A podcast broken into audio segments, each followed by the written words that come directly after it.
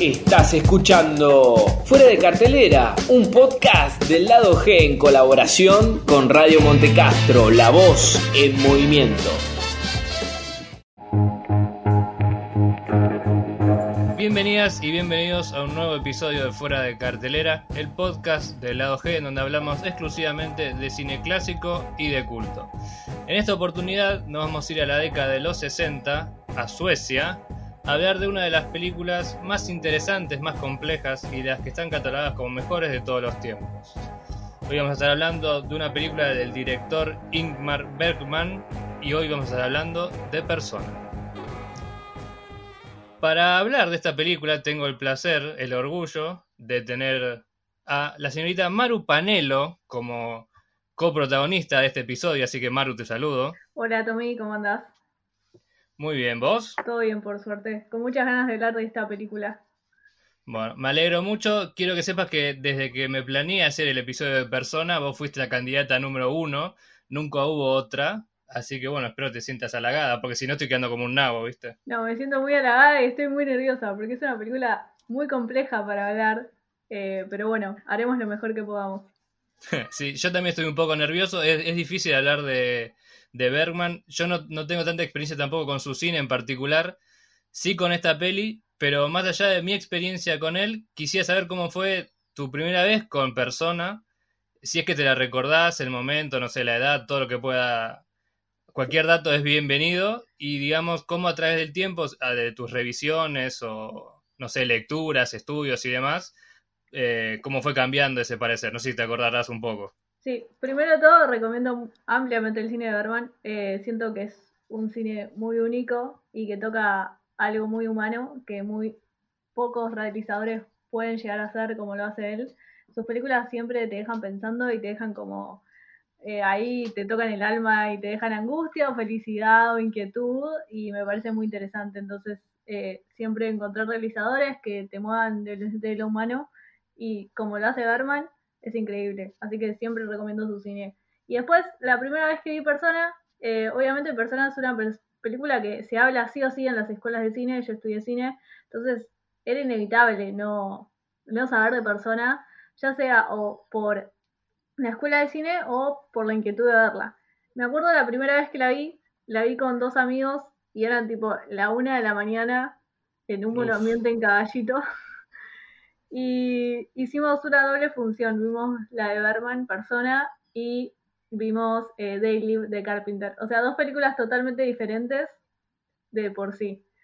Eh, primero vimos la de Carpenter y después Persona, que fue un gran error, porque la Persona es una sí, película... Sí, al revés, quizás. Claro, primero de todo, Persona es una película que te tenés que sentar a ver y tenés que vivir la experiencia. Es una película que no es simple de ver. La primera vez que la ves, eh, o sea, yo me acuerdo la primera vez que la vi, no la entendí mucho. Me pasó un montón de sensaciones en el cuerpo y dije, estoy viendo algo, una obra maestra, pero que había visto bien, no, sé si podía explicar. Tal vez porque era tarde, tal vez por el idioma, porque es una película de Suecia, o sea, el sueco, el idioma no llegaba, era tarde, no podía leer subtítulos, no le podía prestar mucha atención a lo que estaba viendo. Entonces, como mi primera experiencia como persona fue rarísima y no la cuento. Así que Claro, es, como particular, ¿viste? Es, muy particular porque es bien como decís, es como difícil entrarle, ¿viste? Vos sabés que estás viendo algo bueno, pero no sabes por, qué es bueno. Eh, y sin embargo es como que es como que te queda también, che, mirá, no, mirá qué bueno esto, pero ¿y, qué pasó? ¿Qué entendiste? Y bueno, capaz que nada. Ah, hay mucha crítica en Letterboxd que es medio así, ¿viste? Como, bueno, es la mejor película de la historia, pero no entendí una mierda lo que dice. Es que yo creo que es una película que cuando más la ves, eh, más preguntas te empezás a hacer o más empezás a entender o más te empezás a interiorizar en lo que quiere decir Berman. Porque yo la vi tres veces a persona ya. La segunda vez me pareció como que increíble y dije, yo busco ver películas así siempre. O sea, más que nada por la química entre ellas, por, eh, porque es una película que casi no hay hombres y para mí eso es genial. Eh, y el conflicto pasa por ella en particular, por Elizabeth y por Alma, que son la misma persona o no, ese es un común debate que ya más adelante vamos a hablar. Pero eh, entonces me llamó atención eso, la historia, por un lado, la segunda vez que la vi, que la vi con más profundidad, que la vi con otros ojos, con otro análisis, como más siendo más cinéfila, entonces habiendo visto más películas y, entendiendo más eh, el corpóreo de cinematográfico que tiene Berman, capaz la entré por otro lado. No sé si es la primera película que, que digo, tenés que ver esta película de Berman, o sea, la tenés que ver sí o sí, pero no sé si es la primera película que recomendaría ver del director. O sea, recomendaría más entrar por Fresas Salvajes o El Séptimo Sello o Gritos y Susurros. Me parece que son más amigables y después ver personas. Y ahí entender bien como esto es lo que quiere contar Berman. Estas son las historias que el director está interesado en contar. Eh, entonces, nada, la, segunda vez que la vi, eh, había muchos elementos que me llamaban mucho la atención, principalmente la química entre ellas, que no haya hombres en la película, y cómo está puesto eh, la cinematografía eh, en, la puesta en escena, en cómo contar una historia. Creo que todos los elementos que tiene la película, todos suman a, hacer la totalidad. Y eso es re difícil de ver hoy en día, ¿no? pero bueno, en los 60 eh, se podía ver más. Siento que el cine de los 60... había como un poco más de libertades, ¿no? Eh, eran sus propios productores en muchos casos. Bueno, este es uno de esos casos. Había como más libertad creativa, si querés, y más, me imagino, en Europa. Y pasa algo que eh, en los 60 ya se estaban dando las primeras vanguardias. Ya se estaba haciendo la Nouvelle Bar, estaba haciendo el, el realismo italiano, acá en Argentina también lo hubo. Tipo, en los 60 fue fue la época que el cine se empezó a romper. Como la estructura clásica ya, empezaba a desaparecer y empezaban como los nuevos movimientos artísticos. Y me parece que Berman toma un, montón de eso, porque la película es re avant en un punto, eh, en lo que hace. Principalmente en la introducción, o sea, hay tres veces que él te muestra el dispositivo cinematográfico y te dice, mira, acá estás viendo una película. O sea, no te olvides que estás viendo una película. Em, claro, total, sí cuando, cuando hace eh, las rupturas, digamos, en los tres actos. Entonces me parece como que eso ya te demuestra como que no, no es clásico lo que quiere contar, sino que está rompiendo y que, te quiere contar otra cosa, que quiere como plantear otras preguntas. Exacto. Sí, bueno, yo dentro de todo esto que, que, vos muy bien estás diciendo, me pasa algo muy similar la primera vez que la vi y es como si, es como que estaba, o sea, yo me acuerdo que en ese momento, esto fue hace dos, tres años, estaba viendo más cine clásico americano, estadounidense, viste Hitchcock, eh, no sé, todos esos grandes directores, y de repente te encontrás, como decías vos, con un rupturista, porque es, totalmente adelantado a su época, incluso para la época en la que vivimos, a mi gusto también. Este, y es como decías vos que como que no terminaste, como que no terminé de entrar, ¿viste? O sea, acepto que lo que veo es, está bueno, puedo aceptar por qué a la gente dice que es una obra maestra, pero, pero cuando uno no, no, siente que, que le pasan las mismas cosas que a esas personas, es como que te entra la duda.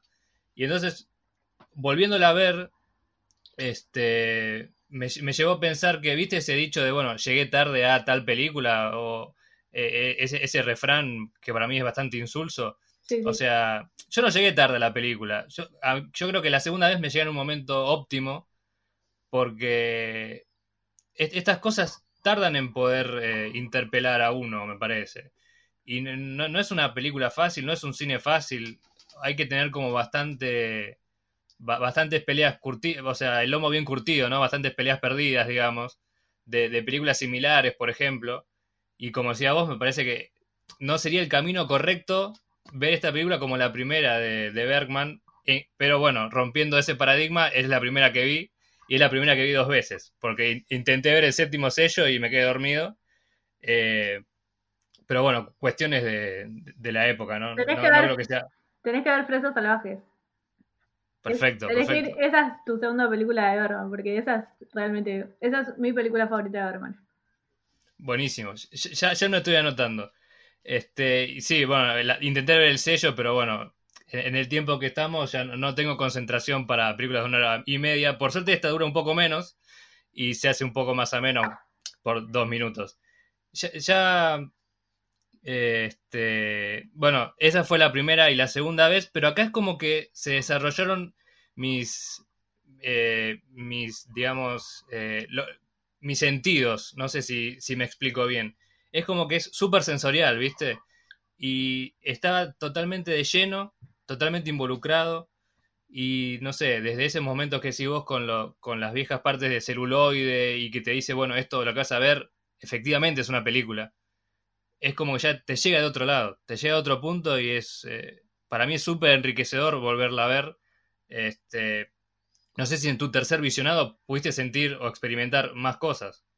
Eh, sí, eh, me, me, fijé más que nada en el guion y hay una sobreutilización de primeros planos en la película, toda la película, porque toda la película casi son primeros planos, que creo que subraya lo que quiere decir Berman en la premisa que intenta hablar la película, que para mí la premisa es qué nos define y qué nos hace ser lo que somos eh, en un punto. Y en el guion lo noté, hay una bajada de línea sobre eso, porque hablemos de persona. El título se llama persona. ¿Qué significa ser persona? Em, y persona viene del latín que significa máscara. Entonces, nosotros somos una máscara a la sociedad. Nosotros somos quien creemos ser o quien queremos ser ante los otros, ante nosotros mismos. ¿Quiénes somos? Para mí como que hay una, una pregunta ahí que rodea toda la película, que está entre Elizabeth y Alma, que es re interesante. Em, Sí, a ver, a mí, en cuanto a eso también me parece muy interesante también saber que una de las protagonistas se llama Alma y no me parece un dato random o aleatorio como, como si se llamara Susana. Exacto, y este... Elizabeth es actriz. Ese tampoco es un, dato aleatorio, que es muy importante también. Es la representación de la representación, ¿no? Es como, ok. Sí, no, seguro. Eh, y acá, viste, toma mucha importancia, eh, o sea, los roles de los personajes, obviamente sus nombres son como datos que viste que vos, vas tomando con el tiempo. Y nada está liberado al azar, ¿viste? Como que no, nada ahí está liberado al azar, todo está puesto por algo. También eso es importante notarlo. Total, total. Mira, si querés empezamos a sobrellevar un poco lo que se lo que de lo que va la trama y con todas estas pequeñas observaciones que podemos ir haciendo tratar de crear como una una especie de representación de la atmósfera que nos va contando Berman, ¿te parece? Dale, buenísimo. Bueno, a ver, ¿de qué va Persona? Persona es la historia de Elizabeth, que es una actriz que de repente se queda muda. Y ahí nos, presentan a, Alma, que es una enfermera del hospital donde está internada Elizabeth, que es como la persona que la va a ayudar a que Elizabeth se vuelva a soltar.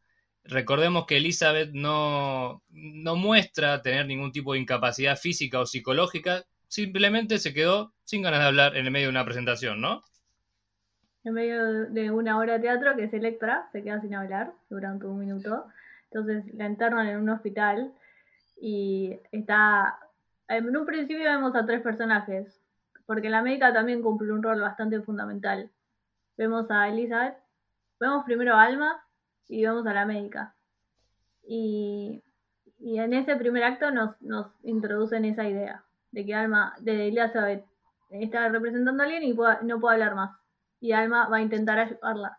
Pero Alma eh, habla con la médica y le, y, le baja línea y le dice, yo no sé si estoy lista para ayudarla a Elizabeth Vogel. Eh, no sé si puedo. Eh, que eso me parece también como muy sutil. Y hay algo también sutil entre los planos, entre la puesta en escena, que cuando la vemos a Elizabeth hablando con la médica por primera vez la vemos como que hay una ruptura de eje en dos planos que hacen espejo, no sé si te diste cuenta. Sí, sí, sí. Hay un plano que hace espejo de, la misma alma. Y me parece que ahí, en la puesta en escena, ya te intenta establecer como la dualidad o el espejismo que van a tener estos dos personajes, entre Elizabeth y Alma. Sí, bueno, viste, siempre el uso de los espejos es como que te dicen esto de, bueno, cuestionate o te cuestionás quién sos, qué estás haciendo, cómo te sentís, qué es lo que, qué es lo que haces. Y me parece que esto es una constante, ¿no? A lo largo de, toda la peli y por lo que pude haber viendo por ahí, también del cine de Berman en general. Sí, sí, sí, exacto. Eh, siempre va a tratar como el humano y esta, este, esta dualidad. Eh, y eso me parece muy interesante. Después hay otra escena que también me parece interesante. En esta, para mí, tesis, que la vuelvo a repetir, de que es qué somos lo que somos o eh, qué nos define, eh, porque la película va a tratar un poco de eso, o sea, eh, ¿por qué? Vamos a tratar de explicar por qué Lisa no está hablando o qué le pasa a este personaje. y cuando se van a la casa de la playa nos vamos a interiorizar en estos dos personajes que pueden ser la mismo, el mismo, o sea, pueden ser espejo y pueden ser la misma persona, que más adelante en la trama nos da indicio de que puede llegar a ser así, es una de las teorías que habla la película. Pero al principio, cuando eh, Alma conoce a Elizabeth, digamos, que está tirada postrada en una cama, la médica le dice, ¿cuáles son tus primeras impresiones? Que también me parece interesante, como esa línea de diálogo. ¿Cuáles son tus primeras impresiones? Y ella dice, me pareció dulce e infantil, pero cuando la miré a los ojos, noté una mirada severa. Hmm. Y me parece interesante porque en esto de persona es una máscara, o en esta teoría de que persona es máscara, y eh, bueno, ¿quiénes somos? ¿Realmente estamos viendo a alguien o de verdad o estamos viendo a alguien, eh, alguien que quiere ser alguien y no estamos viendo su, su, su, verdadero ser? No sé si se entiende por dónde voy. Sí, sí, no, se entiende perfectamente. Capaz me estoy mezclando. No, pero, o sea, está, está más que claro que es como un viaje más introspectivo Claro, y de, y de identificarnos a nosotros como, como personas o como entes, si querés, para, no usar de vuelta persona, porque va a ser muy repetitivo, este, cuando estamos como siendo y cuando estamos como aparentando. Exacto. Para mí la película va por ahí. Exactamente. Como que habla del yo, de la persona y de la sombra, que es una teoría de Yang que después más adelante, si querés, la hablamos. Bueno, al, principio eh, bueno, ella le dice, la miré a los ojos y los ojos es como la mirada al alma en un punto, o pensadores piensan eso. Entonces, me pareció interesante como esa línea de diálogo también, esa bajada. Que ya con el tema del espejismo y con la bajada de decir qué te pareció la primera impresión y haya remarcado los ojos, eh, me parece que ya Bergman te da inicio de lo que quiere contar, que es esto del humano de la persona. Ahora, viste que o sea, si bien estos elementos que vos decís son, son eh, rescatables o perceptibles, mejor dicho, viste que no queda burdo cuando está la repetición de elementos que a vos te pueden dar una mano como para entender de qué va la cosa. Sí, para nada. Porque es lo más, es muy sutil y de hecho lo puedes ver dos o tres veces y quizás que no te das cuenta. Este, eso me parece súper, súper valorable, o sea, esas son las pautas, a mi entender, como que te, como que te permiten a, uno, a un espectador corriente, eh, dar una mano para entender una, una, trama que al final será bastante más rebuscada. Sí. Pero con esto, con esto que vos decís, es como que, bueno, Berman, me imagino, me pongo en sus pies, mira, yo las herramientas te las di, después del problema tuyo, ¿viste? Exacto. Es cuando vas mirando la película, tal vez eh, un error si te quieres destacar, es que la primera vez que la ves la película te, va a impactar, te va a gustar porque hay un, trabajo entre las actrices y un trabajo de cinematográfico que es impresionante y es imposible que no te guste, ya de por sí por la puesta en escena, como cómo conecta a ellas dos, cómo te hace los primeros planos, o sea, tiene uno de los primeros planos más hermosos de la historia del cine, o sea... Sí, yo creo que es una peli que te entra mucho por los ojos, o sea, vos estás como deslumbrado por lo que ves todo el tiempo, porque no estás acostumbrado a verlo, y después, si crees, te entra como por el subtexto. Exacto, y después la historia en sí es compleja de entrar de toque, pero cuando la vas pensando como que vas entrando, y Batman sí te da todos los elementos. Una vez que, por yo la vi tres veces y ahora, en esta tercera vez que la vi, le presté mucha atención al guion, porque yo sabía qué persona iba por acá, qué persona era una máscara, que ellas dos tenía como alguna idea, algún inicio, en la, en la tercera eh, vez que la vi, fui directo a lo que yo pensaba. Si lo que yo pensaba estaba bueno o no. Porque también la, la, la película te presenta películas, eh, te presenta películas, te presenta preguntas que las puedes responder o no. Y también esa es la idea de la película. Como sí, te voy a poner preguntas, si las contestás o no, bueno, es tu problema. Pero bueno, el, cine está para eso, como para cuestionarte. No sé, hay como incluso, incluso me parece que tampoco es, digamos, la búsqueda de la respuesta, sino que te nazca la pregunta. Que me parece, o sea, doblemente valorable, ¿no? Tal cual, tal cual. Sí, eh, ahora, una vez que. Bueno, seguí, seguí, no sé qué decir. No, no, y que quería destacar que hay un juego entre luces y sombras, con esto del yo, persona y sombra, que también es interesante. La luz es lo que yo proyecto o lo que quiero que la gente vea de mí, y la sombra es realmente quién soy. Y esto está muy presente desde la primera, desde la primera parte, en el primer acto por lo menos. Está re presente. Como Ahora. la luz, hay una parte que hay que, bueno, ella se va a dormir, eh, te muestran sombras a Elizabeth llorando en la cama del hospital y después te muestran a Alma en el cuarto. Eh, hay una sombra, se vuelve a la luz, ella da un monólogo a cámara, que es impresionante ese monólogo, eh, que habla de su vida, que, que se presenta ella al público, al espectador, y después hay una sombra. Entonces creo que ese juego entre luz y sombra más o menos los estamos empezando a conocer a estos personajes que vamos a transitar con ellas dos una hora y veinte de película. Totalmente. Y acá me parece que entra en juego este, un elemento que vos dijiste recién, que es el monólogo, en el, el que para mí es el tercer gran personaje de la peli, que es esta casa en la playa, en esta soledad que las, que las abarca las dos, que las toma las dos, y estos monólogos uno tras de otro que empieza a tirar, a, tirar alma, que son impresionantes. Creo que todos y cada uno tienen, un sentido. tienen algo. Tienen una interpretación además de la actriz Vivi Anderson que es, de locos, la verdad. Sí, eh, sí, es impresionante. Vivi Anderson y Lee Burman. O sea, Lee Burman es el actriz fetiche de, de Berman digamos. Y ellas dos juntas para mí son increíbles. O sea, Tal cual, porque imaginemos que tenemos una, una, un personaje que habla hasta por los codos todo el tiempo, porque realmente habla todo el tiempo, y otro que no habla nunca. Y vos podés, podés pensar que ahí no va a haber ningún tipo de vínculo, ningún tipo de relación.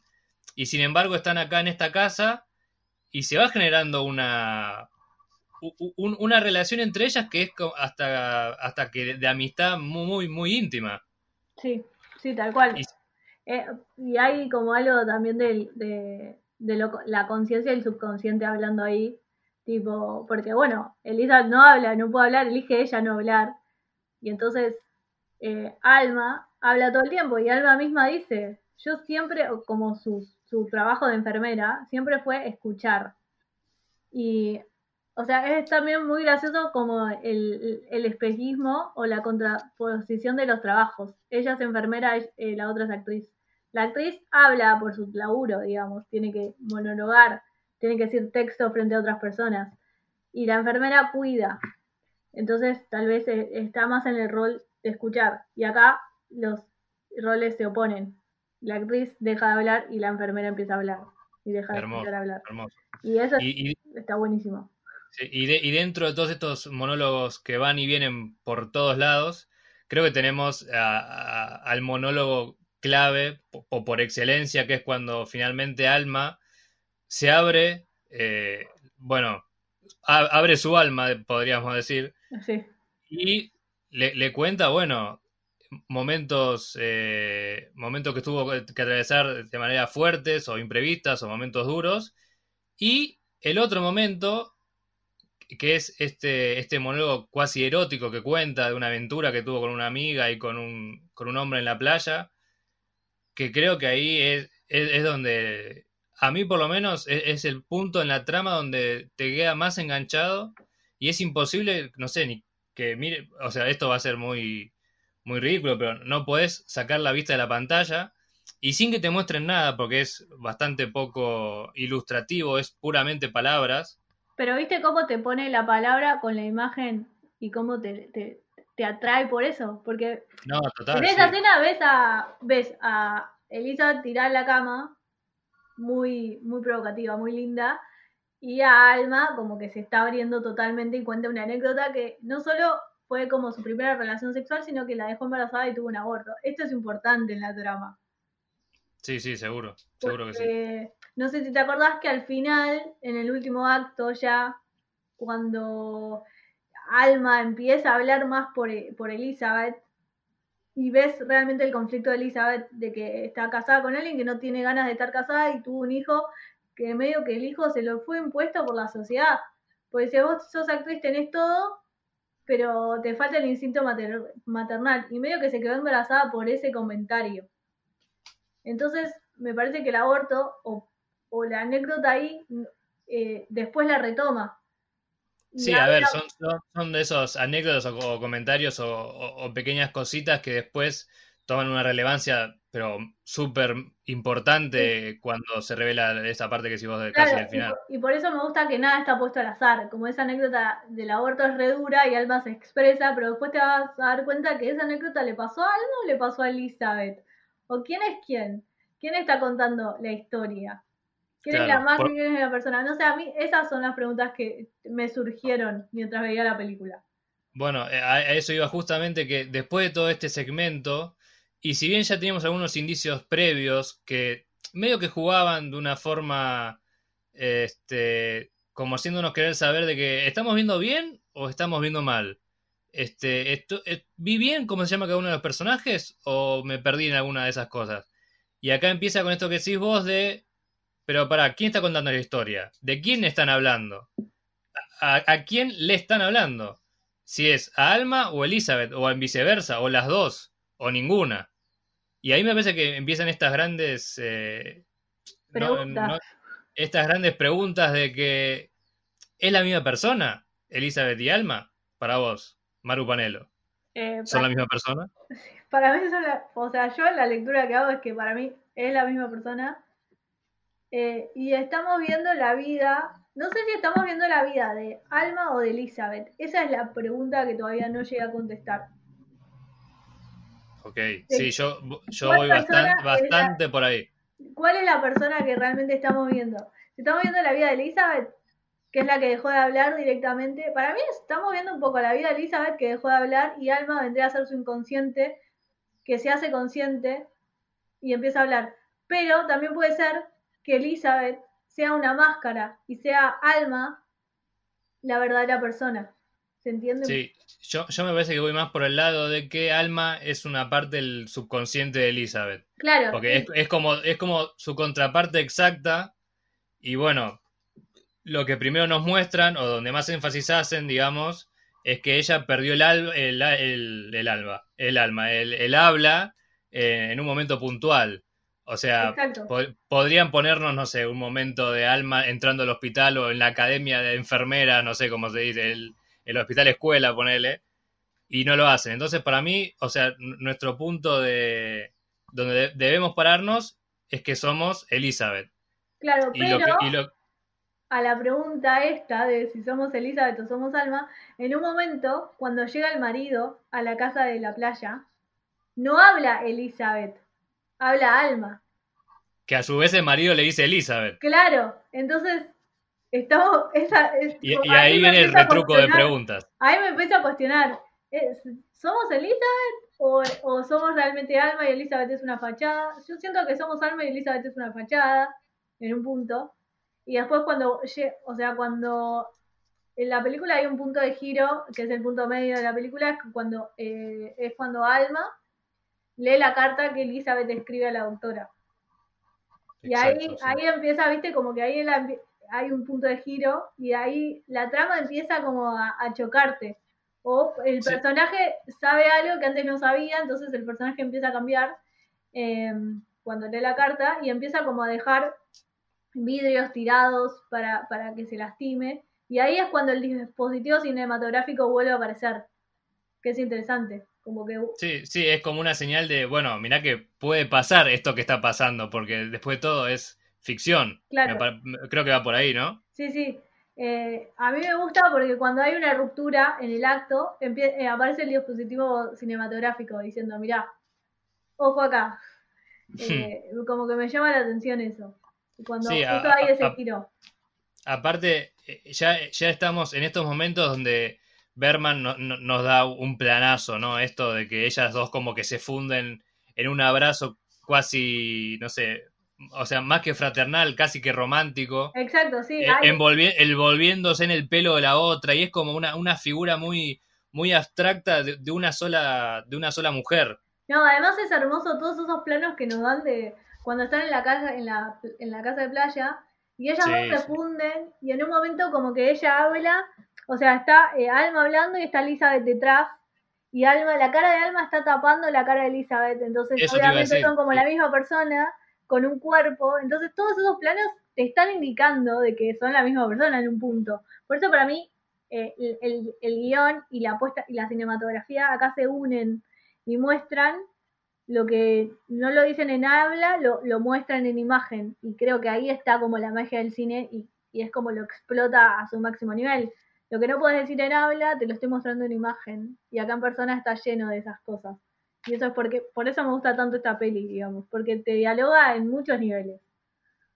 Exacto, sí. Yo justo ahora me quedé recalculando de algo que iba a decir, pero me parece que, o sea, escuchar este tipo de, este tipo de debates, este intercambio, es como que te hace, o sea, querer ir a ver la primera, la, película de nuevo, por tercera vez, cuarta vez. ¿Ves? Te pasa eso porque es, inevitable, porque decís, bueno, yo más o menos tenía una teoría que esto podía ser así y así, y después llegas al punto de que, bueno, capaz que no. A mí me interesa saber igual que pensaste, porque yo, no, a ver, yo estoy como recalculando todo el tiempo esta peli. Eso es lo lindo de esta película, la repensás todo el tiempo. Creo que, creo que mi problema, va, problema, problema entre comillas, es que, bueno, vos sabrás, me gusta mucho el cine de Lynch. Y Lynch juega mucho con esto también, el Mulholland Drive. Entonces. Hay una clara referencia a Mulholland Drive a personas. Exacto, exactamente. Entonces, entonces, no sé si, digamos, eh, unirme, digamos, a todo lo que Lynch, de vuelta entre comillas, me ha enseñado, o decir, bueno, me lo olvido e intento que esto me cautive desde otro punto de vista. Y creo que es imposible porque Lynch saca sus inspiraciones de acá. Entonces digo, bueno, evidentemente, para hacer una de sus mejores películas, sacó ideas de acá y por qué no replicarlas y cambiarlas. Este, para mí, yo te digo, en, esta segunda oportunidad pasé por, por, las dos formas, pensando que eran dos personas distintas y pensando que es una sola persona. Bien. Pero no puedo, no, no puedo o no quiero inconscientemente decidir cuál estamos viendo si a Alma o a Elizabeth. Me parece que un poco va por, nuestro inconsciente decir, bueno, intentá separarlo, intentá separarlo porque capaz que no puede ser.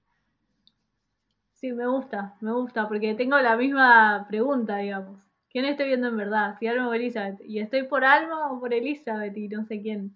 igualmente, igualmente yo creo que es más, eh, ya te digo, es más, eh, más fuerte la teoría, para mí me, me cierra mucho más de que Alma es la, la contraparte psíquica, digamos.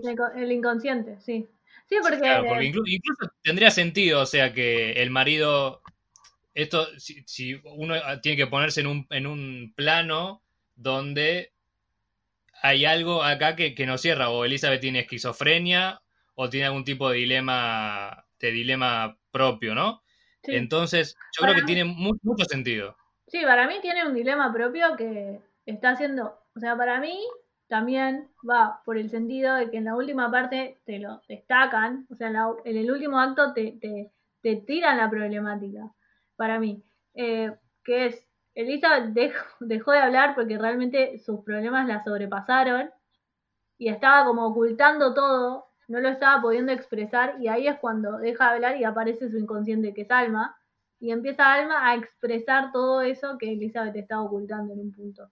Que es que está, está casada con alguien que no sabe si quiere estar casada, eh, tiene, bueno, tiene un hijo que medio por presión social, cuál es el rol de la mujer, el aborto y, todos un montón de temas que trata Berman en esta película que son sumamente relevantes, porque también habla un poco de la posición de la mujer en los 60, eh, sobre el aborto, sobre quiero ser una profesional, quiero estar casada, no sé, me parece que hay un montón, una bajada de línea ahí también del patriarcado, patriarcal, de la idea de sociedad en, la mujer, que, que, está buenísima. Esa es como una de mi lectura también. Y es y todo eso como que a Elizabeth la sobrepasó, dejó de hablar y aparece Alma para tratar de expresar todo lo que Elizabeth no puede hablar. Y por eso está la persona y, y lo de la máscara y lo del yo como eh, identidad propia, persona, como la identidad que le muestra a las personas, y la sombra, que es todo lo que yo estoy reprimiendo y todo lo doloroso que reprimo todo el dolor que tengo. Y está esa sombra. Y esa sombra sale a la luz en persona, digamos.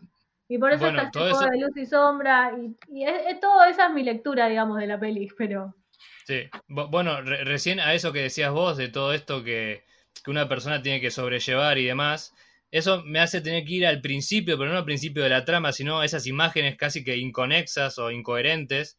Que son casi bíblicas, ¿viste? Que, exactamente, pero que también no hay que sacar de lado que vemos la figura como de una chota ahí en el medio. Y es como que esto que decías vos, que son todas las cosas que, que, la, que la atraviesan de una u otra forma, como que le, le, hace más compleja su, complejo su existir y que no, son después todo tan, tan random esas imágenes, sino que tienen un sentido puntual. Eh, como es, esas son las cosas que la hacen a Elizabeth. Eh, quién es? Eh, ¿Cómo se llama?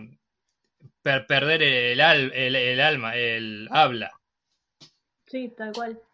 Y, que, la superan, y que la, y que la superan, por supuesto. Y en un momento en un hospital, en un momento en un hospital ve, la televisión y ve todas unas imágenes de la guerra y todo como muy Lo de Vietnam, claro. Lo de Vietnam muy terrible, y eso también le genera dolor en un punto. Se angustia, de hecho, la vemos que se angustia.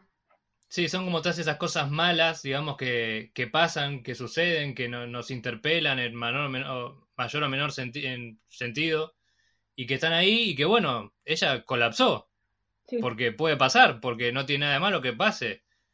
Eh, creo que también va, va, por ese lado, no cumplir siempre con las expectativas eh, pactadas por, no sé, un ente regulador invisible, no significa que vos no puedas completarte como, como persona, que no tengas que ser la sombra. Sí, tal cual. Eh, y, ella se pone una máscara como para protegerse del mundo, de eso que le duele.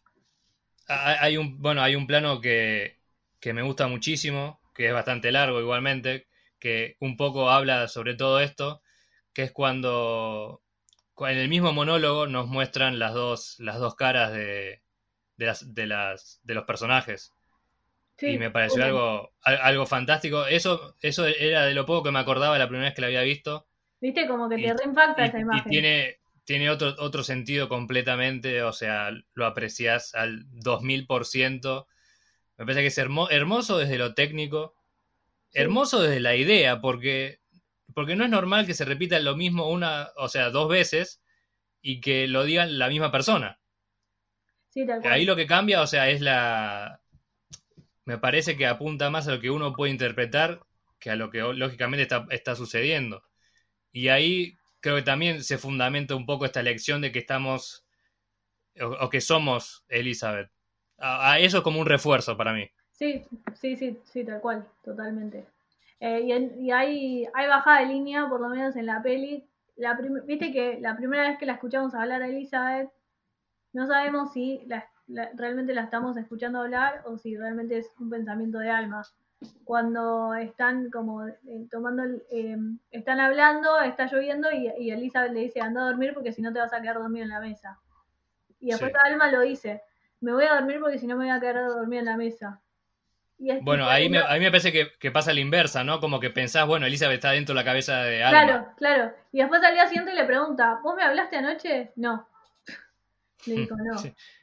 Y, y el consciente tal vez se, se manifiesta, porque viste que cuando casi al final de la película, Alma, desesperada, le dice a Elizabeth, habla, hablame, hablame, y le está por tirar una eh, agua caliente, y ahí Elizabeth, como que habla. Entonces el inconsciente, el consciente o inconsciente, no sé quién es Elizabeth, hmm. se manifiesta ya cuando hay, hay un peligro mucho mayor, como que se, se manifiesta cuando ya realmente peligra su vida un poco.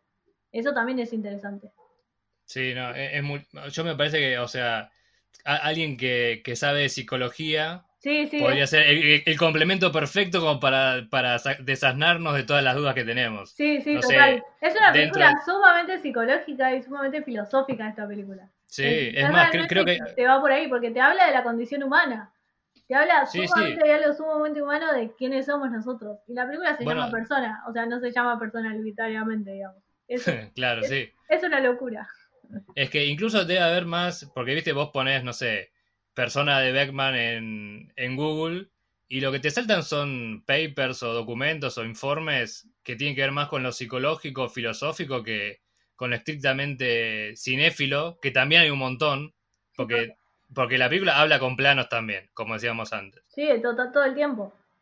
Pero creo que si tuviese, va, yo en mi caso, porque soy un, burro que no sé nada, entonces de psicología, un cero a la izquierda, pero si supiese un poco de, todo lo que conforman las teorías del, del yo, del super yo y de todo eso, creo que creo que estaría menos confundido, pero a la vez menos impactado. No sé si me explico bien. Sí, sí, sí, te entiendo.